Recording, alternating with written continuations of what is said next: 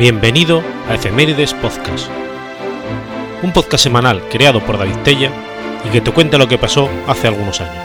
Episodio 373, semana del 6 al 12 de febrero.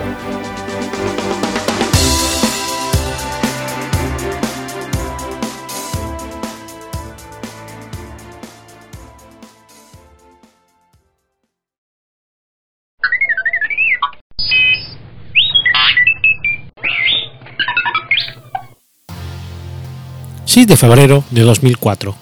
Muere Margarita Landi. Encarnación Margarita Isabel Verdugo Díez, conocida popularmente como Margarita Landi, fue una periodista española.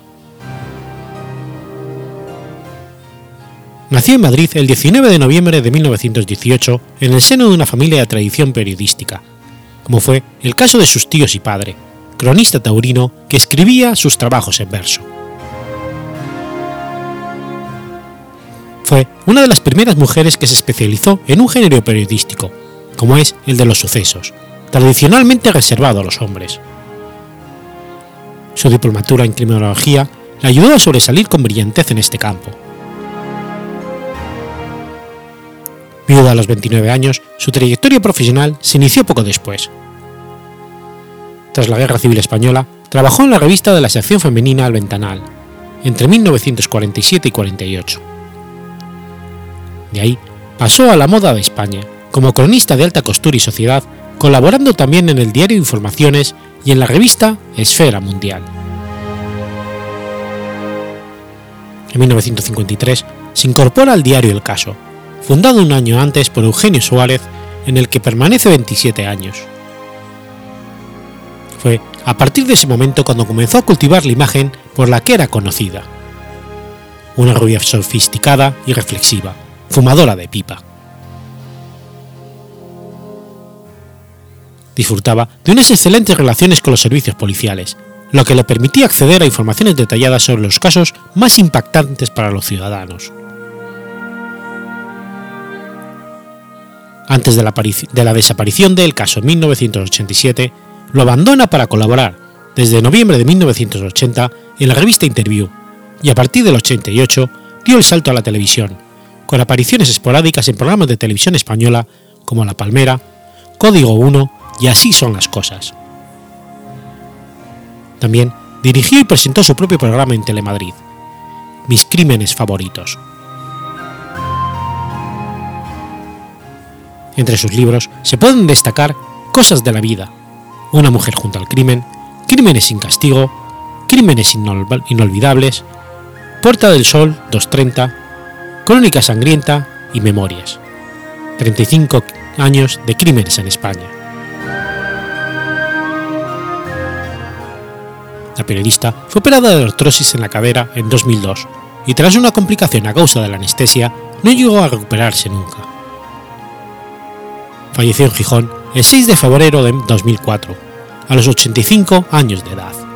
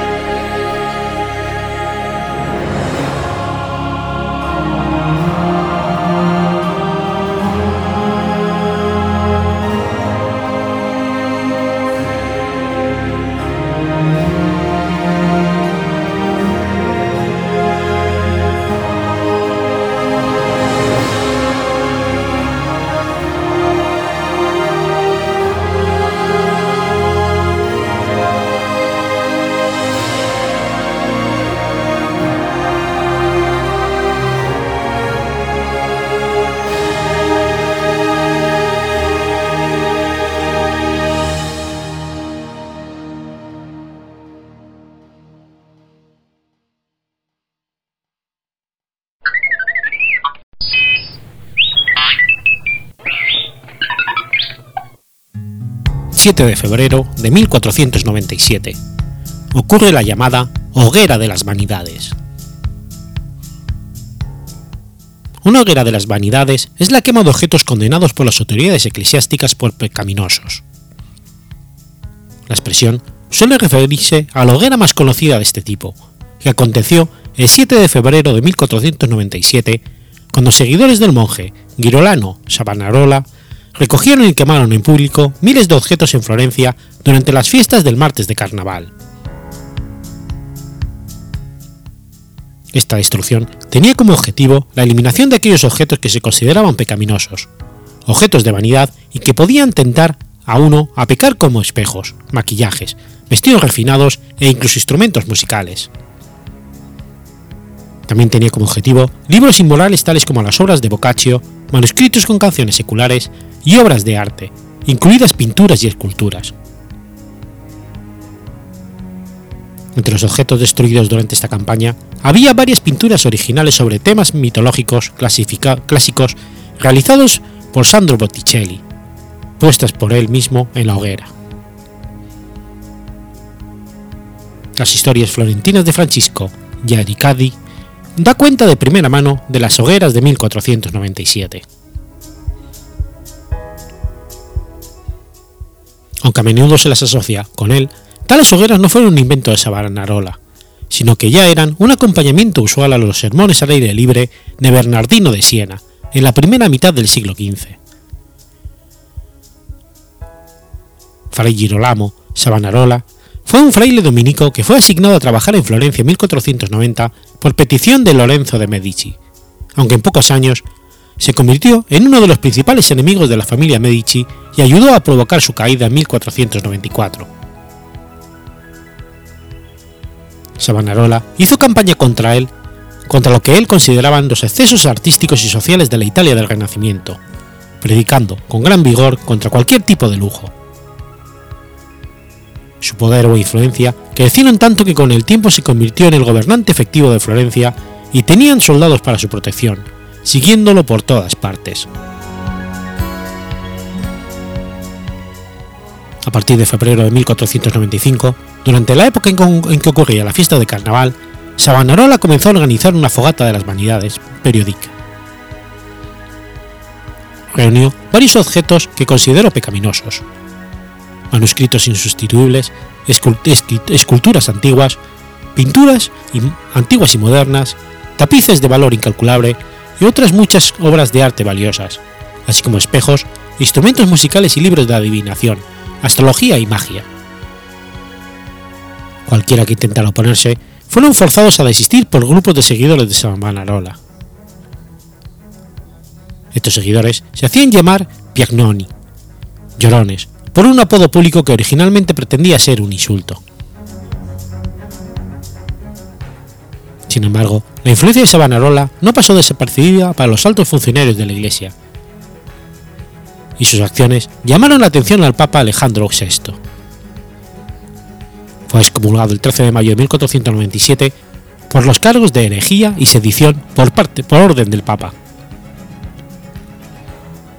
Savonarola fue ejecutado el 23 de mayo de 1498, crucificado y quemado vivo. Su muerte se produjo en la Piazza de la Signoria de Florencia, donde anteriormente había celebrado sus hogueras de las vanidades. Tras la ejecución, las autoridades papales dieron aviso de que cualquiera que estuviese en posesión de los escritos del fraile tenían cuatro días para entregarlos a un agente papal para su destrucción. Cualquiera que no lo cumpliera se enfrentaba a la excomunión. Algunas fuentes posteriores informaron que el artista florentino Sandro Botticelli quemó varias de sus pinturas basadas en la mitología clásica en la hoguera florentina. Sin embargo, la principal fuente sobre su vida, Giorgio Vasari, no lo menciona esto ni tampoco ningún registro temprano.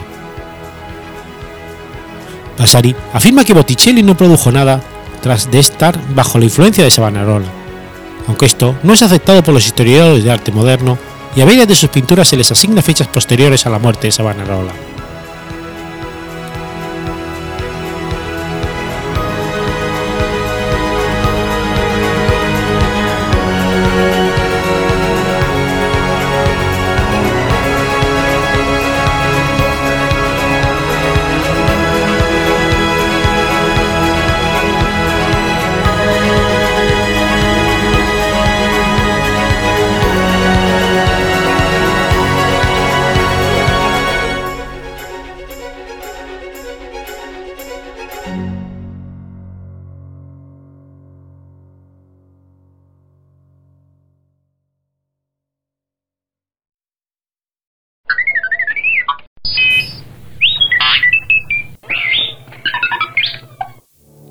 8 de febrero de 1915. Se estrena en Estados Unidos la película El nacimiento de una nación. El nacimiento de una nación es una película muda estadounidense de 1915 dirigida por Griffith.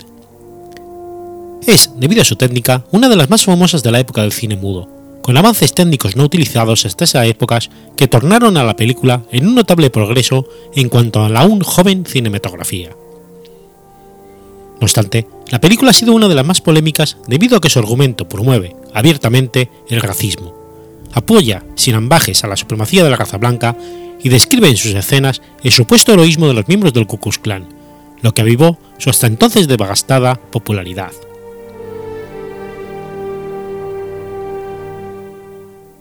La película se estrenó en el Auditorio Clune en el centro de Los Ángeles.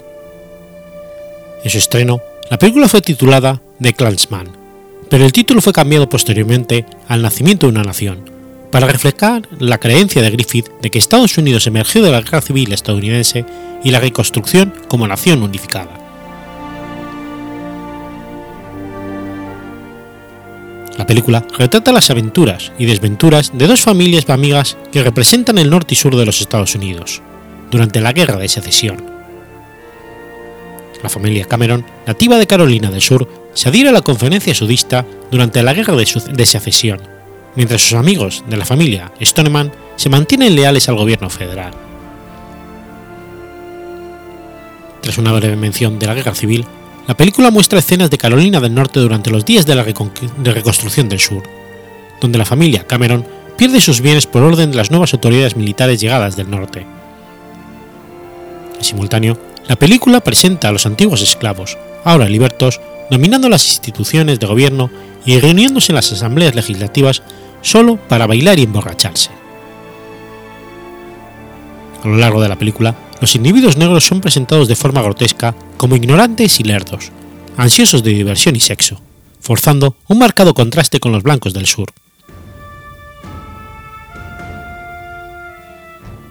Tras un fraude electoral cometido por los libertos y en consentimiento con las tropas del norte, miembros de la familia de Cameron deben huir hacia el norte para escapar de la persecución de las nuevas autoridades, después de que una hija de este clan muere al caer de un barranco para evitar ser violada por un liberto protegido del nuevo gobernador. En paralelo, se muestra el surgimiento del Ku Klux Klan como una milicia destinada tan solo a imponer justicia, en favor de los blancos del sur. Conforme avanza la película, los hombres del clan capturan y linchan al liberto que intenta violar a la joven Cameron.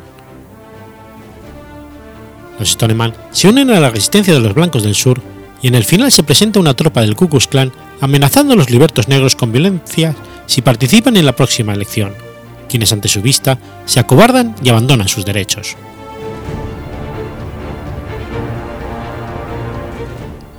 Si bien desde el punto de vista técnico la película resultó admirable en su época, no se puede decir lo mismo desde el punto de vista ético, ya que las personas negras son tratadas de modo despectivo, hasta el punto de que Griffith justifica la creación del Ku Klux Klan como un método de contener las pretendidas tropelías que la población negra perpetraba en el sur de los Estados Unidos. Las críticas hacia Griffith fueron un motivo para que el mismo cineasta rodara el año siguiente la película Intolerancia, para borrar las acusaciones de racismo que pensaban sobre él.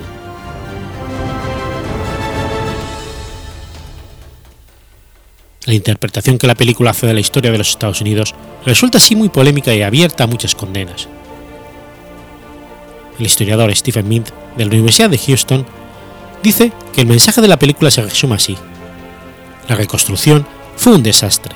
Los negros nunca pudieron ser integrados como iguales en la sociedad blanca y las acciones violentas del Ku Klux Klan se justifican porque ayudaron a establecer un gobierno honesto. La película es acusada de racismo por la muy mala imagen dada a la población negra y especialmente a los esclavos libertos tras la guerra de secesión, tachando a estos de haraganes, borrachos, ansiosos tan solo de robar propiedades de sus antiguos amos y violar mujeres blancas, al punto que en el desenlace se aprecia unas mujeres sureñas, secuestradas por un liberto armado, salvadas de una violación in extremis gracias a los hombres del Ku Klux Klan.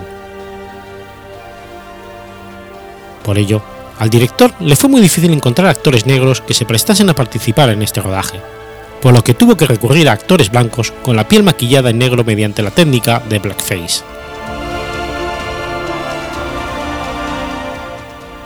Cuando la película se estrenó, hubo disturbios contra la población negra en Boston, Filadelfia y otras ciudades importantes. Las autoridades de Chicago, Denver, Kansas City, Minneapolis, Pittsburgh y San Luis cancelaron el estreno para evitar desmanes en sus ciudades, al propagarse que el carácter incendiario de la película incitó a pandillas de blancos a atacar a individuos negros. Inclusive en la localidad de Lafayette, un hombre blanco, apenas saliendo de la sala donde se proyectaba la película, asesinó a un adolescente negro a tiros de pistola sin motivo aparente. Políticos e intelectuales se pronunciaron contra la película al mostrar un mensaje racista que parecía como extremista y feroz, y inclusive en una época cuando la segregación racial era aún practicada en los Estados Unidos. La polémica se vio aumentada por cuando en los, en los créditos iniciales aparecía en pantalla una frase del propio presidente Woodrow Wilson, alabando al Ku Klux Klan como protector del sur, lo cual implicaba un mensaje de adicción racista del propio presidente de los Estados Unidos. Tras la polémica causa por la película, el propio Wilson se vio obligado a declarar ante la prensa que él, personalmente, reprobaba la lamentable producción. A diferencia de la posición antes mantenida en el viejo sur, el presidente Abraham Lincoln no es mostrado como un enemigo de los sureños, sino como el gran corazón amistoso hacia los blancos sureños al terminar la guerra. En paralelo, la película dio una amplia publicidad al Ku Klux Klan en los estados del sur. Después de haber sido el Ku Klux Klan un grupo marginal en la década de 1870 y estar casi olvidado por décadas, al punto de que el resucitado Ku Klux Klan utilizó fotografías de la película en su reclutamiento de nuevos afiliados.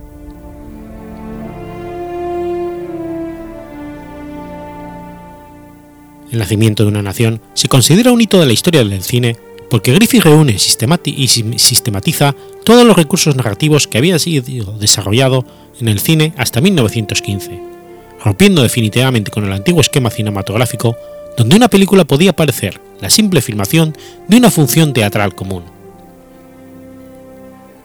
Griffith lo hace de una forma en que queda establecido un modo de técnicas de cine que se perpetuaría hasta la actualidad, los planos son alternados y no siempre fijos en un solo objeto o personaje. La cámara se desplaza continuamente durante toda la escena, y los planos y tomas pueden ser totales o parciales.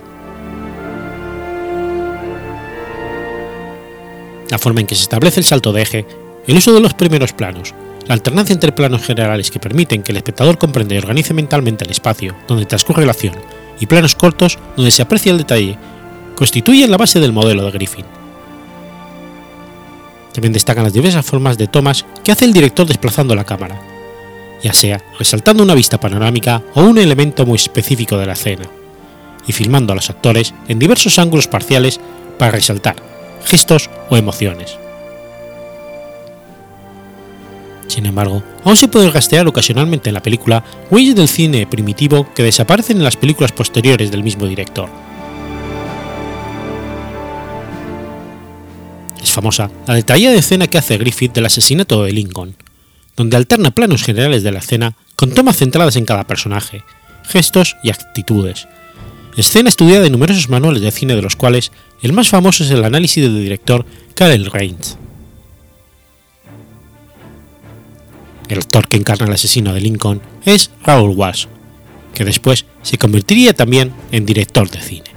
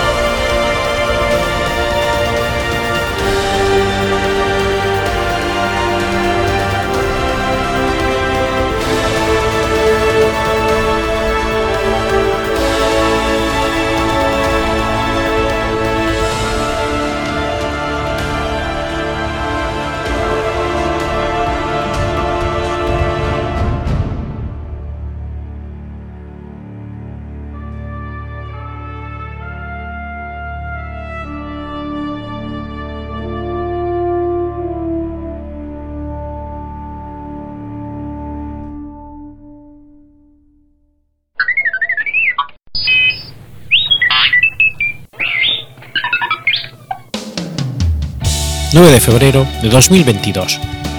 Muere Ian McDonald.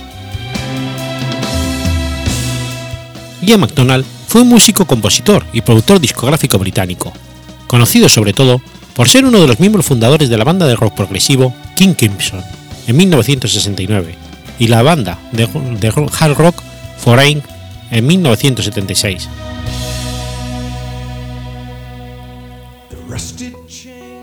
Nació en Osterley,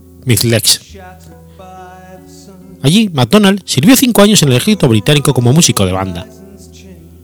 Su talento musical abarcaba desde la orquesta clásica hasta las bandas de baile y rock.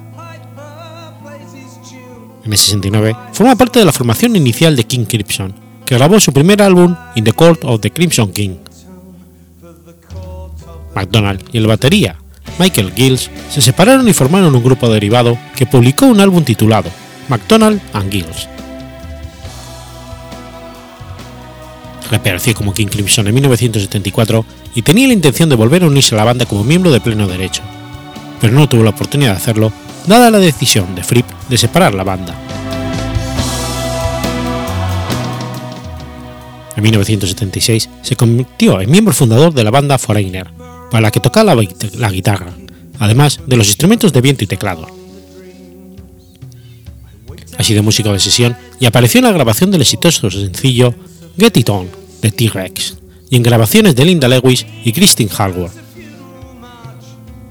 También tiene algunos créditos de producción, incluyendo álbumes de Fruit, Darius Wise, Wolf y Fire Ballet.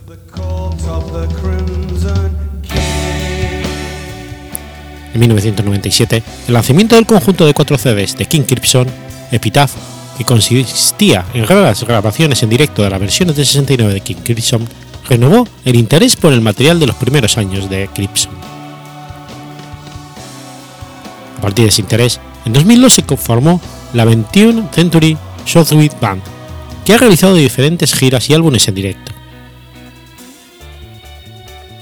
Tras la primera gira, Michael Gills fue sustituido por otro antiguo batería de King Crimson, Ian Wallace, que ya también ha fallecido.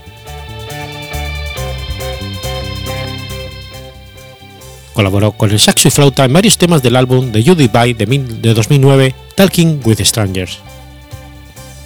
En el álbum, McDonald se reunió con su antiguo compañero de banda en King Crimson, Robert Fripp, en el tema de 20 minutos Harp Song.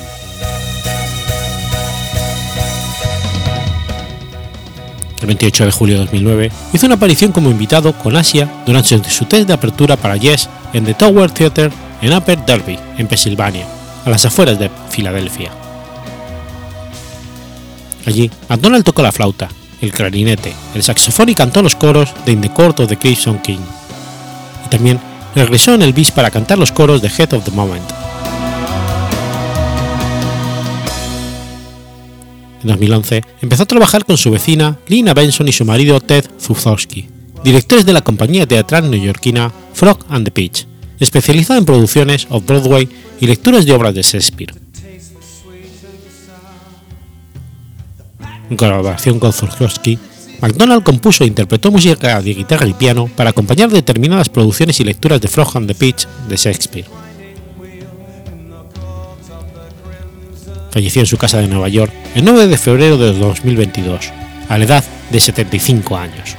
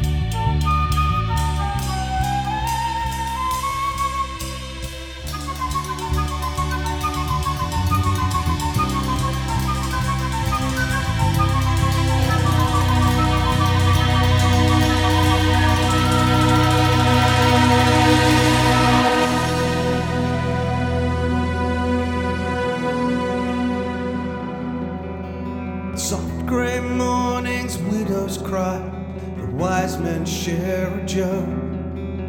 I rush to grasp divining signs to satisfy the hoax.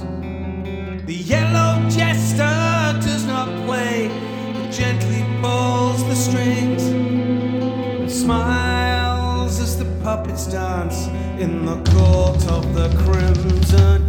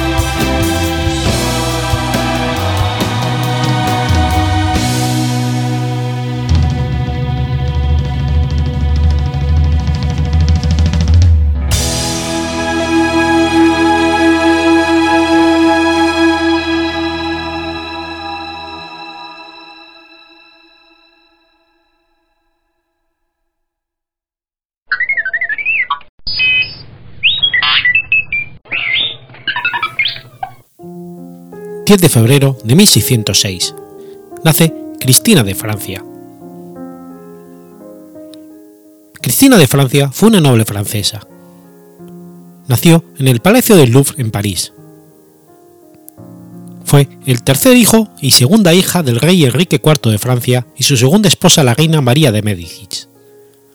Era hermana menor de Luis XIII y de Isabel de Francia. Era también hermana mayor de Nicolás Enrique de Francia, Gastón de Orleans y Enriqueta María de Francia. Cristina era cuñada de Felipe IV de España a través de Isabel y Carlos I de Inglaterra a través de Enriqueta María de Francia. Tras el matrimonio de su hermana mayor Isabel en 1615 con el futuro Felipe IV de España, Cristina tomó el título honorífico de Madame Royale, indicando su estatus más alto como la hija mayor y soltera de la corte de su padre. Después de su matrimonio, el título pasó a su hermana menor, Enriqueta María de Francia. Se casó el 10 de enero de 1619 con Víctor Amadeo I, duque de Saboya y príncipe de Piamonte en el Palacio del Louvre en París.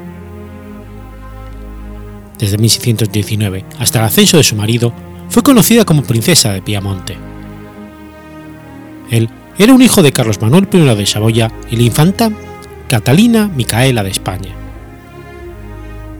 Catalina, Micaela era a su vez una hija de Felipe II de España y de Isabel de Valois.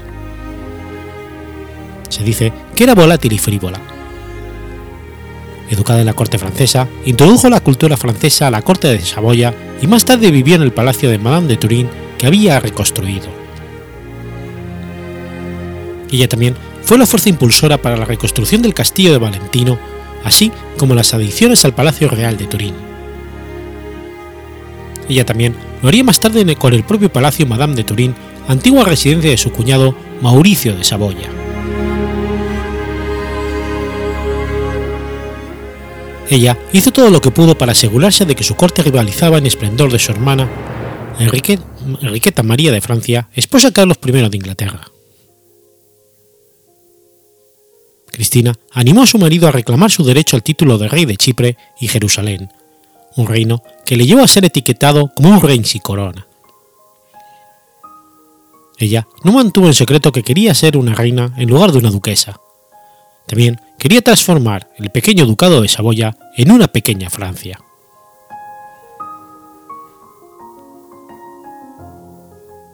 Víctor Amadeo I se convirtió en duque tras la muerte de su padre el 26 de julio de 1630. Cuando su marido murió en el 37, fue designada regente en nombre de su hijo Francisco Jacinto. A la muerte de Francisco Jacinto en el 38, su segundo hijo Carlos Manuel II de Saboya se convirtió en duque y Cristina mantuvo la regencia. El príncipe Mauricio de Saboya y su hermano menor, el príncipe Tomás Francisco de Saboya, Karim Ganano, se disputaban el poder de su cuñada y su séquito francés. Cuando el primer heredero, Francisco Jacinto, murió en el 38, los dos hermanos comenzaron la guerra civil piamontesa, con el apoyo español. Los dos partidos fueron llamados principistas, partidarios de los príncipes, y madamistas, partidarios de Madame Real. Cristina era conocida por sus muchos amantes, un rasgo de su padre Enrique IV, que era famoso por sus muchas amantes también. Los príncipes, con el apoyo de las tropas españolas provenientes de Milán, ocuparon Chieri, Chivasso, Ibrea, Moncalieri, Vercelli y Berrua Saboya. Fracasaron en la toma de ciudades de Cesarasco y Turín. Tras cuatro años de lucha, Cristina salió victoriosa, gracias al apoyo militar francés. No solo mantuvo el ducado para su hijo, ella también impidió que Francia consiguiera demasiado poder en el ducado. Cuando se firmó la paz, el 14 de julio de 1642, Mauricio se casó con su sobrina de 14 años de edad, Luisa Cristina de Saboya, abandonando el título de cardenal y previa dispensa del Papa Paulo V. Se convirtió en gobernador de Niza de donde expulsó a las tropas españolas que mantuvieron ocupado Vercelli hasta 1659. Cristina de Francia se quedó con, el control del ducado de Saboya hasta que su hijo pudiera seguir sus pasos. Su regencia oficial terminó en 1648, pero permaneció en el poder hasta su muerte.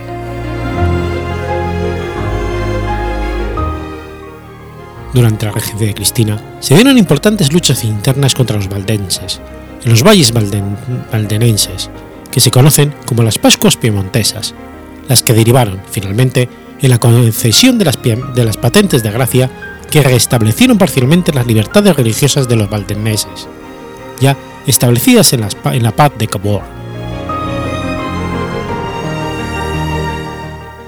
Vivió una vida privada sin inhibiciones y tenía relaciones con el embajador de Francia Marigny, su cuñado Mauricio y el conde Filippo d'Anglé, un hombre muy guapo, sabio y valiente que se mantuvo infiel a ella toda la vida. El 4 de marzo de 1663 vio a su hijo Carlos Manuel casarse con su sobrina Francisca Magdalena de Orleans. Francisca Magdalena era la hija menor superviviente de Gascón de Orleans, su hermano menor. Ella murió en el Palacio Madame de Turín en 1663 a la edad de 57 años y fue enterrada en la Basílica de Santa Andrea. Había sobrevivido a cuatro de sus siete hijos. Francisca Magdalena murió en el 64 y su hijo más tarde se casó con otra prima, María Juana Bautista de Saboya Nemours. María Juana daría luz a Víctor Amadeo II de Saboya, que más tarde se casaría con otra princesa francesa, Ana María de Orleans.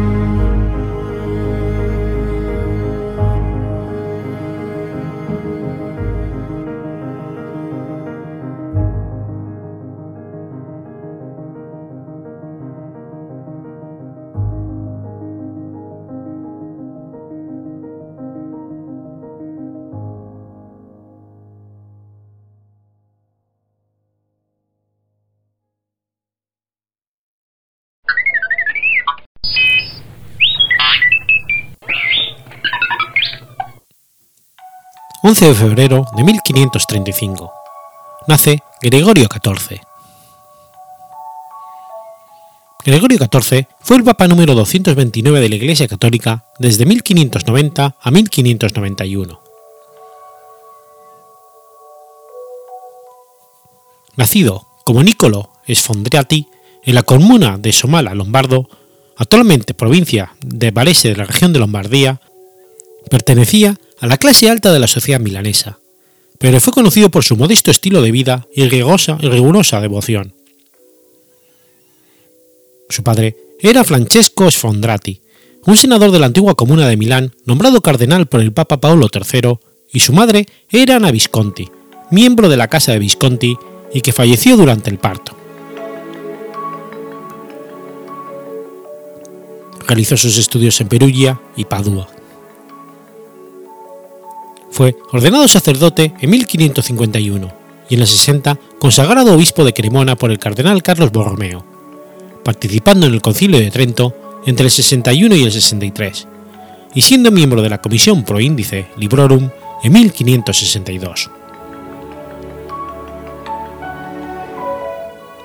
El 12 de diciembre de 1583 fue nombrado por Gregorio XIII cardenal presbítero de Santa Cecilia.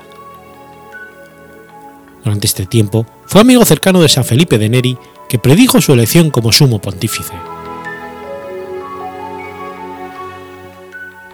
A la muerte de Urbano VII, fue elegido su sucesor en un conclave que se prolongó durante más de dos meses debido a la injerencia en el mismo del que pretendía que el elegido fuera uno de los siete cardenales que el rey español Felipe II consideraba adecuados para ocupar el solio pontificio.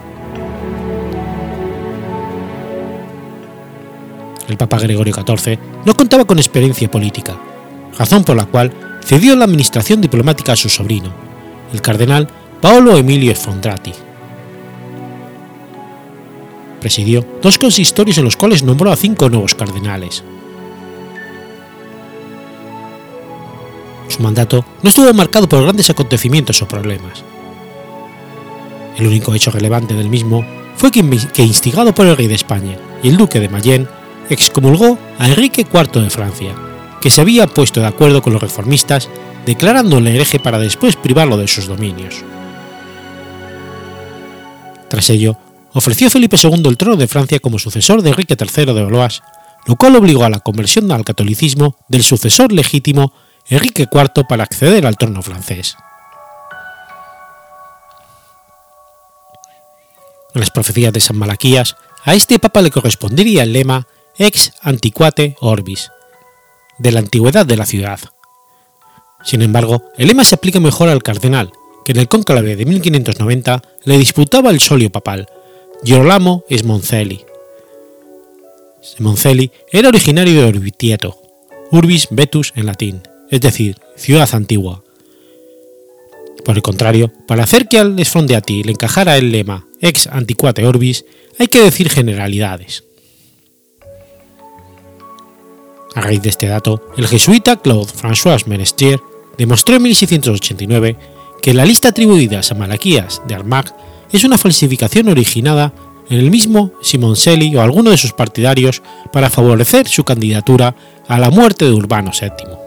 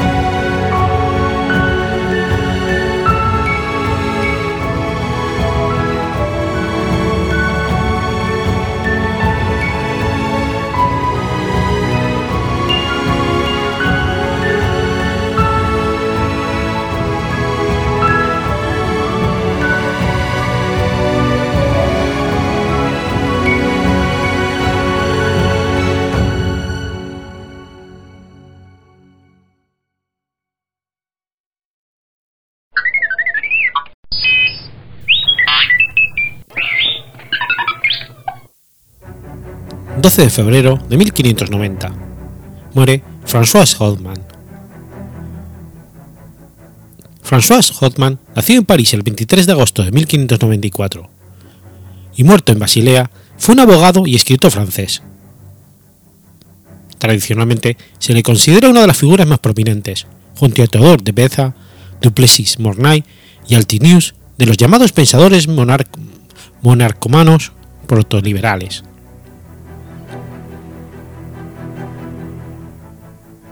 Nacido de un padre católico practicante, consejero en el Parlamento de París, Hotman se convirtió al protestantismo en 1547 y estuvo muy implicado más tarde en la Conjura de Amboise, en marzo de 1560.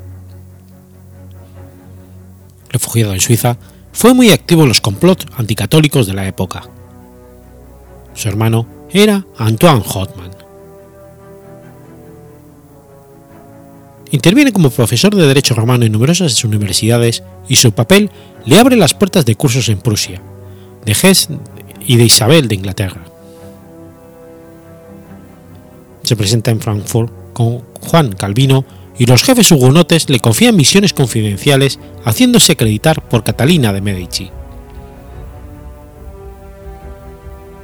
Será profesor de filología en Lausana y después profesor de Derecho en Estrasburgo en 1556 se une a la corte del rey de Navarra, futuro Enrique IV de Francia. Es nombrado profesor de Derecho en Valence por el obispo Montbluc y después en Bourges en 1567. Convertido en consejero de Estado de Enrique IV, se le encarga el reclutamiento de tropas pro-hugonotes en Suiza. Pasa una gran parte de su vida en el exilio en Suiza y tras la matanza de San Bartolomé, huye a Ginebra y muere en Basilea en 1590. Su obra más importante es Francogalia, escrita como reacción a la matanza de San Bartolomé y publicada en latín en 1573 y más tarde en francés en el 74. Al ser un avanzado a su tiempo, no encontró ningún apoyo por parte de los católicos o hugonotes de su época. Su teoría ha sido comparada con la del contrato social de Jean-Jacques Rousseau. En ella propone un gobierno representativo y una monarquía electiva. Afirma que la corona de Francia no es hereditaria, sino electiva, y el pueblo tiene derecho a deponer y crear a los reyes. Este libro es un elemento clave en el desarrollo de la teoría democrática representativa, se trata del primer programa político de los hugonotes de cara a su acceso al poder. La obra será muy célebre en su época. Las teorías de Hotman influyeron en dirigentes políticos como Fidel Castro, que en 1953 justificó la legitimidad de su movimiento en su discurso La historia me absolverá citando a Hotman. Entre gobernantes y súbditos existe el vínculo de un contrato, y que el pueblo puede alzarse en rebelión frente a la tiranía de los gobernadores cuando estos violan aquel pacto. Desde su primera publicación, Franco Galia dio lugar a una polémica política que conllevó numerosas respuestas y refutaciones.